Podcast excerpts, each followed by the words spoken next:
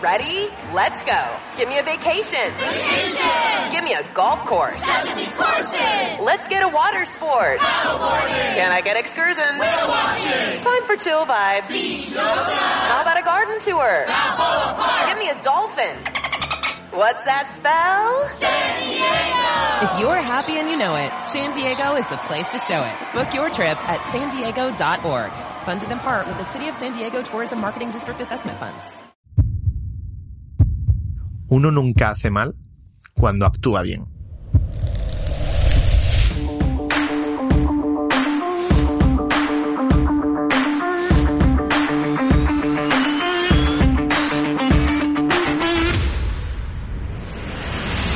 Muy buenas emprendedores personales, ¿qué tal estáis? ¿Cómo va la vida? Estamos celebrando en este mes de febrero de 2022 el aniversario de emprendimiento personal y es que ya llevamos un año con el podcast, alrededor de estos 50 episodios, un montón de divulgadores muy pro, como ya habrás visto o mejor dicho, escuchados en el podcast. Y joder, todo sigue adelante, vamos camino de los 500 oyentes, de los 500 emprendedores personales, de los 500 chicos y chicas que han entendido que tenemos un montón que aprender y han entendido que el mindset, el desarrollo personal es tu destino, como dice Francisco Alcaide. Y hoy vamos con unos aprendizajes del libro El poder del pensamiento positivo de Norman Vincent Peale. Es un libro que he comprado para un regalo como regalo y yo lo que hago es que antes de regalarlo me lo leo. Soy un chico listo.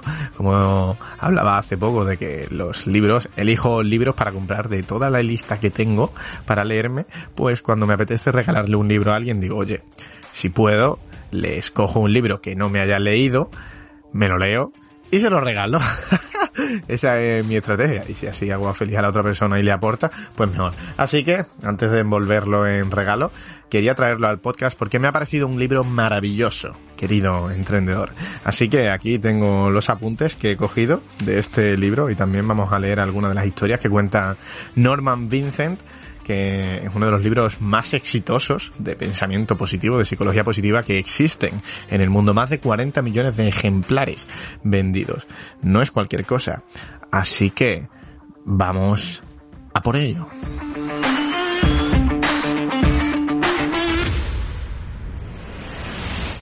El poder del pensamiento positivo. Cree en ti mismo. Hace tiempo me consultó un hombre de 52 años de edad que estaba muy abatido y que reveló una desesperación extrema. Dijo estar acabado y me informó que todo lo que había hecho en su vida se había venido abajo. ¿Todo? le pregunté. Todo, repitió y reiteró que estaba acabado. No me queda nada. Todo ha desaparecido. No me queda la menor esperanza y estoy demasiado viejo para empezar de nuevo. He perdido la fe. Aunque naturalmente sentí compasión por él, saltaba a la vista que su principal problema era que las oscuras sombras de la desesperanza habían entrado en su mente y empañaban y distorsionaban su perspectiva.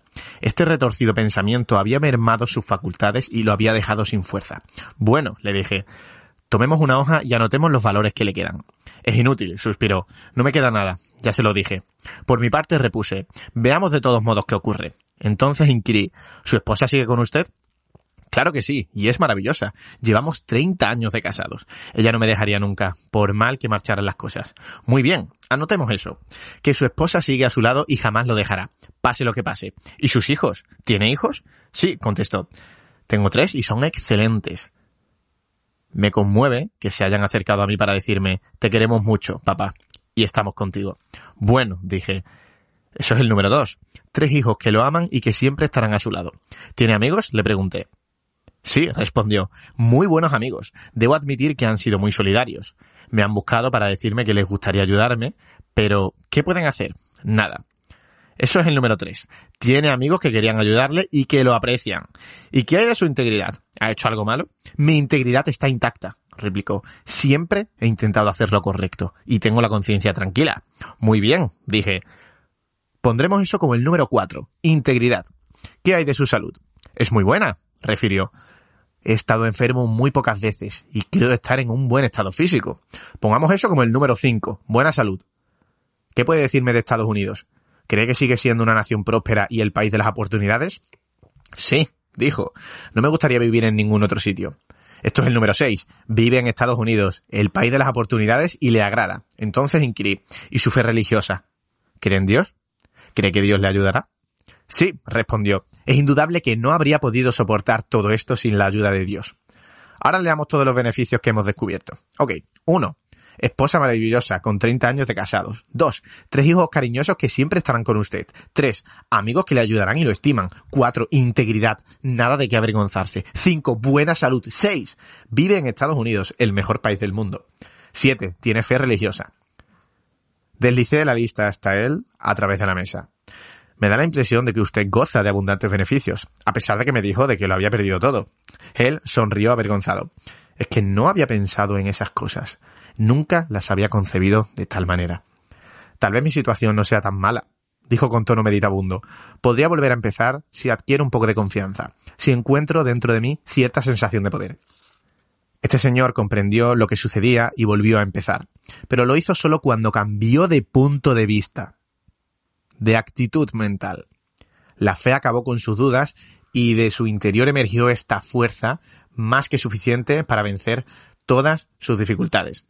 Este caso ilustra una profunda verdad que el famoso psiquiatra Carl Meringer recogió en una frase elocuente. Las actitudes son más importantes que los hechos. Vale la pena que repitas esta verdad hasta que te empapes de ella. Ningún hecho entre todos los que enfrentamos por arduo o irremediable que parezca, es tan importante como nuestra actitud hacia él.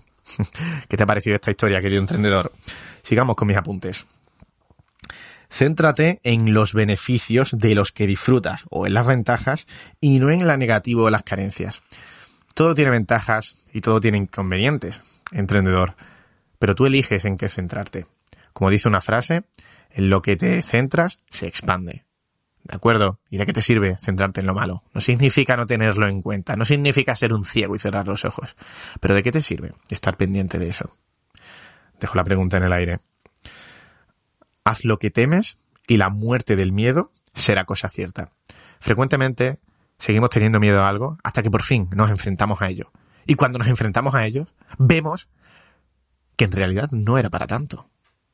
Tantos años, tanto tiempo, teniendo miedo a esto, a lo que podría pasar, y una vez que lo hacemos, incluso aunque lo hubiéramos podido pasar algo mal, joder, es muy raro que al final sea tanto como teníamos en nuestra cabeza.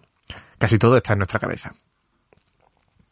Elabora y graba en tu mente una imagen de ti como triunfador.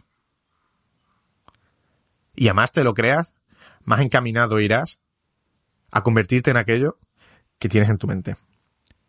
No te dejes impresionar por nadie. Los demás son más inseguros de lo que parecen. Lo mismo piensan ellos de ti. A veces puede que tú estés causando sentimientos de inseguridad a alguien y jamás se te pasaría por la cabeza. Todas las personas tienen inseguridades, no lo olvides. Repítete, puedo con todo. Repítete, el universo está conmigo. Sea el universo, sea la fe, sea Dios, sea el Dios en el que tú creas, de la religión en la que tú creas. Ok, al final, si te digo la verdad, me parece que todo acaba derivando en lo mismo. Vuelve periódicamente a momentos tranquilos de tu vida. En tu mente, me refiero. Imagina momentos en tu vida en los que estabas tranquilo. Verás cómo te empieza a rodear una eterna paz o una increíble paz. En aquellos momentos en los que te estreses, simplemente cierra los ojos, respira hondo e imagina, acuérdate de un momento tranquilo de tu vida. Repite en tu cabeza, tranquilidad, tranquilidad, tranquilidad, serenidad, serenidad, serenidad. Muy probable que mi presión arterial haya bajado levemente mientras decía estas palabras. No te lo digo de broma. La condición física está determinada por la condición emocional. Y no me refiero a la condición física de un atleta, sino tu cuerpo, tu bienestar físico. El que se dedique a algo más grande que él no se fatigará, tendrá más energía, no tendrá tiempo para preocuparse por sus dificultades emocionales. Si tienes un objetivo, si tienes una misión, si tienes un propósito, verás como a veces todo se hace más fácil. Empiezas a poner el foco en cosas realmente importantes, que te importan, en vez de A veces, pues, cosas que con el tiempo ves que no son tan relevantes. Cuando realmente hay algo importante que estás persiguiendo, te das cuenta que pequeñas minucias que antes le dabas demasiada relevancia, ahora dices, joder, es que esto, es que esto no es importante, esto ya no me afecta. Es que hay algo mucho más vital que estoy persiguiendo. Uno nunca hace mal cuando actúa bien. De esto hablaba Stephen Covey en su libro Los siete hábitos de la gente altamente efectiva. Stephen decía que si tú te basas en, tu, en unos principios y en unos valores, no va a haber decisiones incorrectas. Porque aunque tengan desenlaces inesperados, en desenlaces, vamos a decir, malos, tú eso no lo podías saber antes. Pero cuando te basas en tus valores y principios, simplemente dejas que la vida siga su curso y que sea lo que tenga que ser. Pero tú hiciste lo correcto, porque sabes que te basabas en tus valores y en tus principios que has decidido de antes. Por eso no hay que arrepentirse de que hicimos esto o lo otro. Porque en el pasado tú no podías saber qué coño iba a pasar en el futuro. ¿Cómo lo ibas a saber?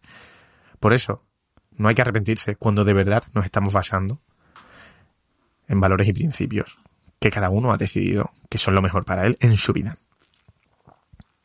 Reglas para orar. Este libro habla mucho de orar a Dios, de rezar, de pasajes de la Biblia, ¿de acuerdo? Si no eres católico, si no eres cristiano, no pasa nada, yo tampoco lo soy. Imagino que cada vez que el libro decía Dios, yo me lo imaginaba como el universo. ¿De acuerdo? Un poder superior, llámalo como quieras, ¿de acuerdo? Reglas para orar, para rezar, a lo que sea, como te digo. Reza en cualquier sitio. El resentimiento es el mayor obstáculo contra el poder espiritual. Pide lo que necesitas, pero muéstrate receptivo a lo que el universo te acabe dando. Abraham Lincoln dijo una vez, cada persona es tan feliz como ella cree serlo. ¿Crees que eres feliz de 10? Tenderás a ser feliz de 10. ¿Crees que eres un infeliz? Eso serás, un infeliz. La infelicidad del individuo promedio es una elección propia. ¿Qué te parece, emprendedor? Una, una frase chocante, ¿verdad? Recuerda que dice el individuo promedio. Obviamente no todos nacemos con las mismas oportunidades incluso la suerte de haber nacido en un sitio u otro. Ahí sí que voy a decir que creo en la suerte. No podemos decidir dónde nacemos. Y eso claramente va a ser un mayor condicionante. Pero para todas las personas que vivimos en países desarrollados, la mayoría, la felicidad es una elección propia. Te voy a contar otra historia que nos cuenta Norman Vincent ¿Qué debemos hacer entonces para producir felicidad en lugar de infelicidad? Un incidente ocurrido en uno de mis viajes en tren podría ofrecer una respuesta. Una mañana en un antiguo tren, media docena de hombres nos afeitábamos en el baño. Como suele suceder en estos espacios estrechos y abarrotados, luego de haber pasado una noche en el tren, ningún miembro de ese grupo de desconocidos estaba de buen humor y apenas si hablaba, soltando medias palabras. De repente llegó un individuo que exhibía una amplia sonrisa. Nos saludó a todos con un animado buenos días y recibió a cambio gruñidos poco entusiastas. Mientras se rasuraba, tatareaba, quizás sin darse cuenta. Una melodía muy alegre, lo que sacó de quicio a algunos de los presentes. Por fin, uno de nosotros dijo, no sin sarcasmo, Qué contento está usted esta mañana. ¿A qué se debe tanta alegría? A que tengo por costumbre ser feliz, respondió aquel hombre a que tengo por costumbre ser feliz. Eso fue lo único que dijo. Pero estoy seguro de que todos los que estábamos ahí bajamos de ese tren llevando en nuestra mente esas deslumbrantes palabras. Tengo por costumbre ser feliz. Esta frase es en realidad muy profunda, porque resulta indudable que nuestra felicidad o desdicha depende en alto grado de los hábitos mentales que cultivemos. Esa colección clásica de sabios adagios, conocida como el libro de proverbios, se refiere a la Biblia, nos dice que el de corazón contento tiene un banquete continuo. Proverbios 15, 15. En otras palabras, cultiva un corazón alegre. Es decir, si desarrollas el hábito de la felicidad, tu vida será una fiesta incesante, lo que equivale a decir que disfrutarás de ella todos los días. Del hábito de la felicidad se desprende una vida alegre, y como somos capaces de cultivar hábitos, también lo somos de cultivar nuestra dicha. Norman Vincent dice que no usar el pensamiento positivo es como tener oro en la puerta y vivir en la pobreza. Y también dice frecuentemente a lo largo del libro que reduzcas el tempo de tu vida. ¿Qué es esto del tempo? Pues te lo voy a explicar con una historia que contaba Derek Silvers en el podcast de Tim Ferriss, de Tim Ferriss Show. Derek decía que tuvo un aprendizaje un día en su vida en el que cuando era mucho más joven él tenía que ir en bicicleta al trabajo y iba siempre muy rápido. Vivía bastante acelerado. Quería ser eficiente, productivo y aprovechar el tiempo. Y siempre iba con la bici súper rápido. Súper rápido. Admitía que no terminaba de disfrutar del camino. Pero un día, un día,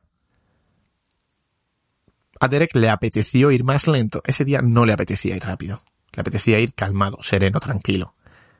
Y se dio cuenta de que cuando atravesaba un parque, que, atravesaba todos los días, empezó a observar cosas que nunca había visto. Un lago con patos, árboles con hojas de distintos colores que hacían un contraste súper bonito, niños jugando en el parque, y le encantó. Fue disfrutando mucho más del viaje. Cuando llegó al trabajo, miró el reloj.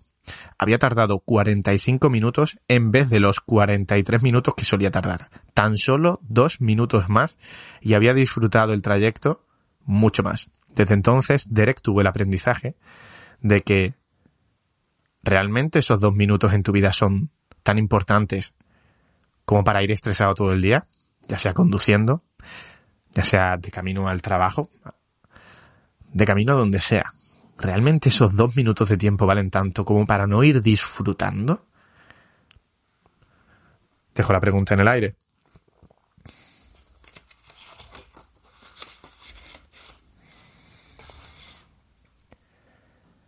La vida puede complicarse, pero el agua turbia se aclara si se deja en reposo. Lao Tse.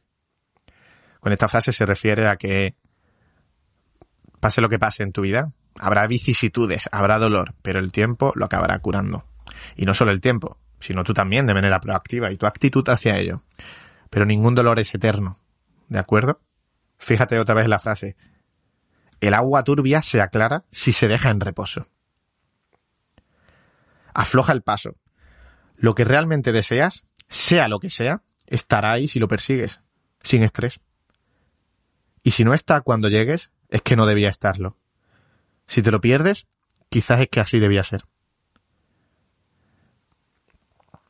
Norman Vincent cuenta una historia en el libro en la que había unos jugadores de un equipo de béisbol que llevaban perdiendo muchos partidos. Habían tenido una temporada horrible. Al comienzo de la siguiente temporada, su entrenador ideó una estrategia para motivarlos.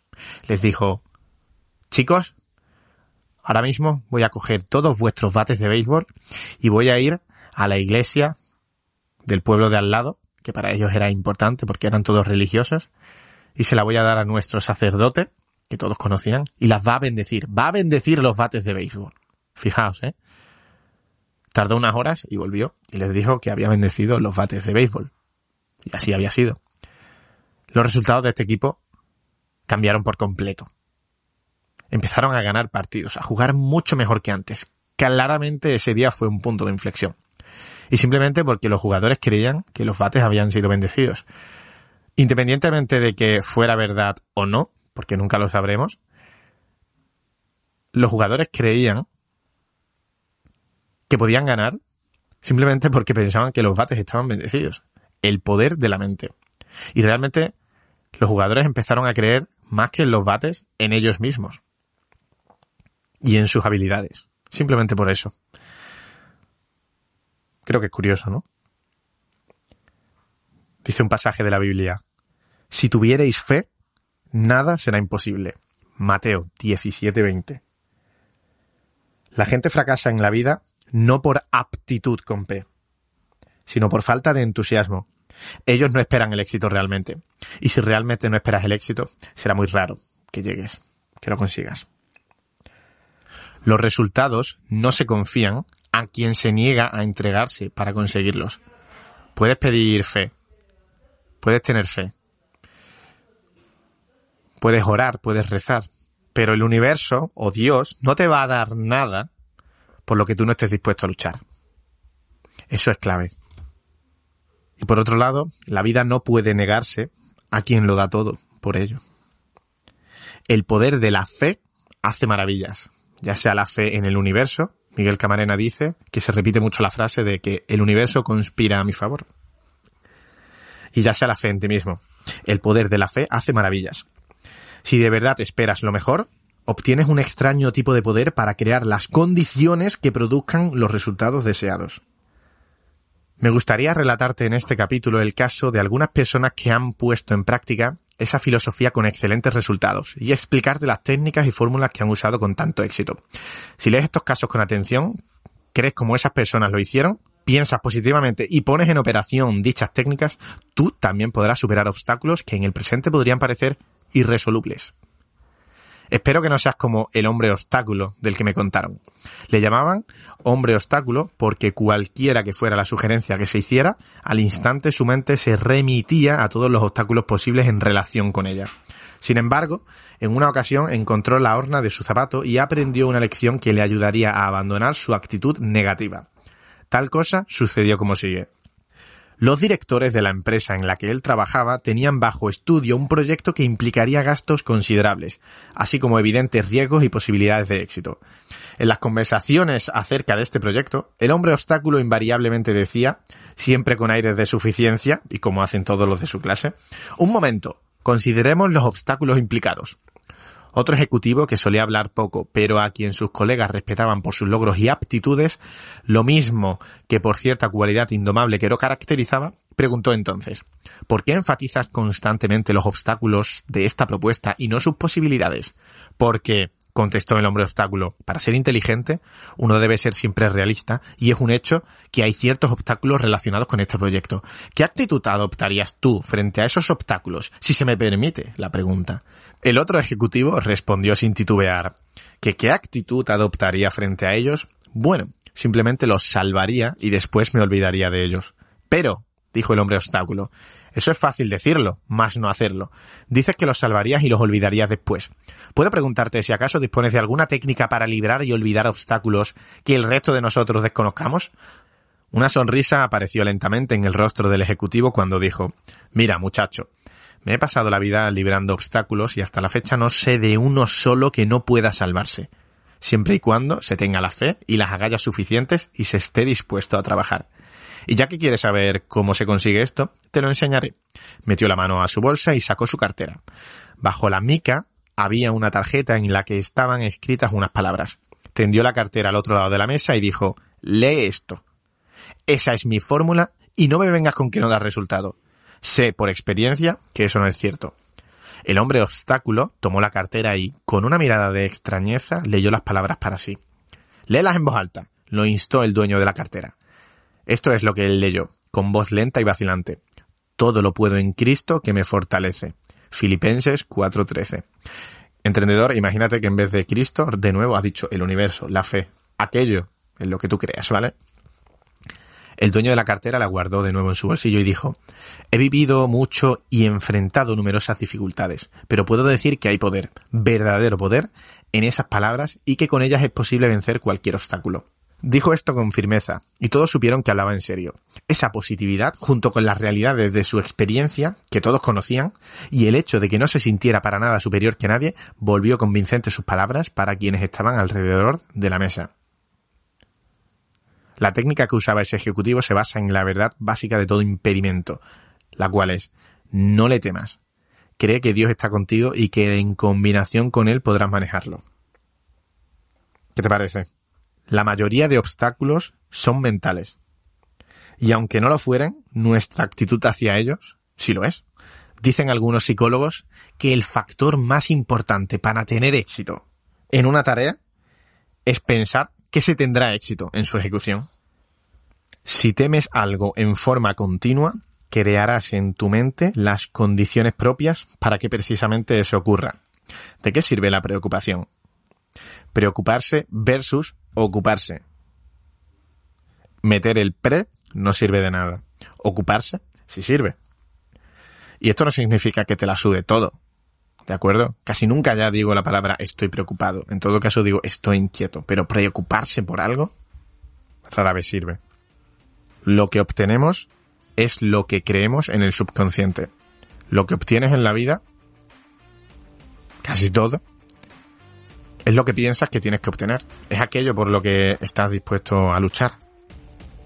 El cólera, el resentimiento y la furia solo te hacen daño a ti. Querido emprendedor, esto ha sido todo, este episodio.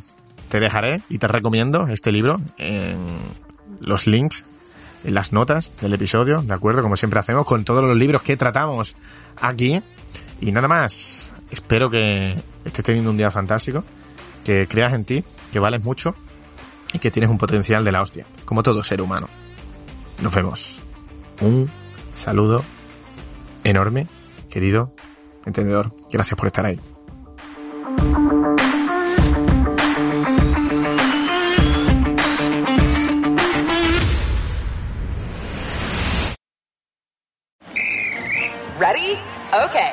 Give me a beach. Beach. Give me great food. Tacos. Give me adventure. Hiking. Give me a date night. Sunset cruise. Give me some smiles. Cheese. Give me more beaches. Beaches. What's that spell? San Diego. If you're happy and you know it, San Diego is the place to show it. Book your trip at san diego.org. Funded in part with the City of San Diego Tourism Marketing District Assessment Funds.